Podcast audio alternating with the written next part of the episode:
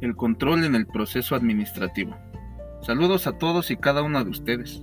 Mi nombre es Luis César Alejo Hernández y esta es una cápsula más de Aprende escuchando. En esta ocasión vamos a hablar sobre un tema demasiado importante dentro de la gestión educativa, el cual es el control dentro del proceso administrativo. Primeramente, comencemos con el concepto de control. ¿Qué quiere decir control ¿O qué entendemos por esta palabra? Bien, pues el concepto de control es muy general y puede ser utilizado en el contexto organizacional para evaluar el desempeño general frente a un plan estratégico. La palabra control tiene muchas connotaciones y su significado depende de la función o el área en que se aplique. Y es entendida como la función administrativa que forma parte del proceso administrativo educativo junto con la planeación, organización y dirección.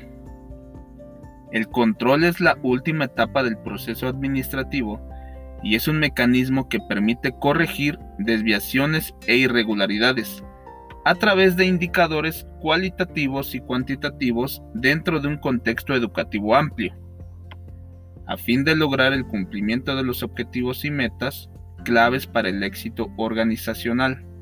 Es decir, el control se entiende no como un proceso netamente técnico de seguimiento, sino también como un proceso informal donde se evalúan factores culturales, organizativos, económicos y humanos.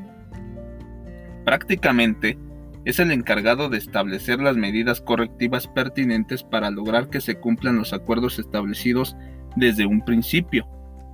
El control presenta su propio proceso y está formado por cuatro etapas. La primera es el establecimiento de estándares, los cuales son considerados la unidad de medida sobre la cual se va a llevar a cabo el control. La segunda etapa es la medición de resultados esta consiste en verificar los resultados obtenidos de acuerdo a los estándares establecidos. La tercera etapa es la corrección. Aquí se van a llevar a cabo modificaciones a las acciones que permitan concluir de buena manera el plan. Y por último tenemos la retroalimentación. En esta etapa se van a evaluar los resultados obtenidos que se lograron a lo largo del proceso. Existen dos tipos de control, explícito e implícito. En el primero es más formal y se representa por medio de registros, escritos, métodos, sistemas o reportes. En el implícito no son formales y se generan a partir de la cultura de tradiciones, presión social o grupos informales. Bien, finalmente, es de vital importancia mencionar que el control se rige por medio de siete principios específicos, los cuales son el equilibrio, que se encarga de proporcionar un grado de control correspondiente a cada acción. Segundo, los objetivos, que son las metas a alcanzar. Tercero, de oportunidad, donde el control se debe actuar antes de presentarse un error. Cuarto principio, de las desviaciones. En él se analizan todas las situaciones que causaron algún descontrol en el plan y se buscan las alternativas necesarias para darle solución.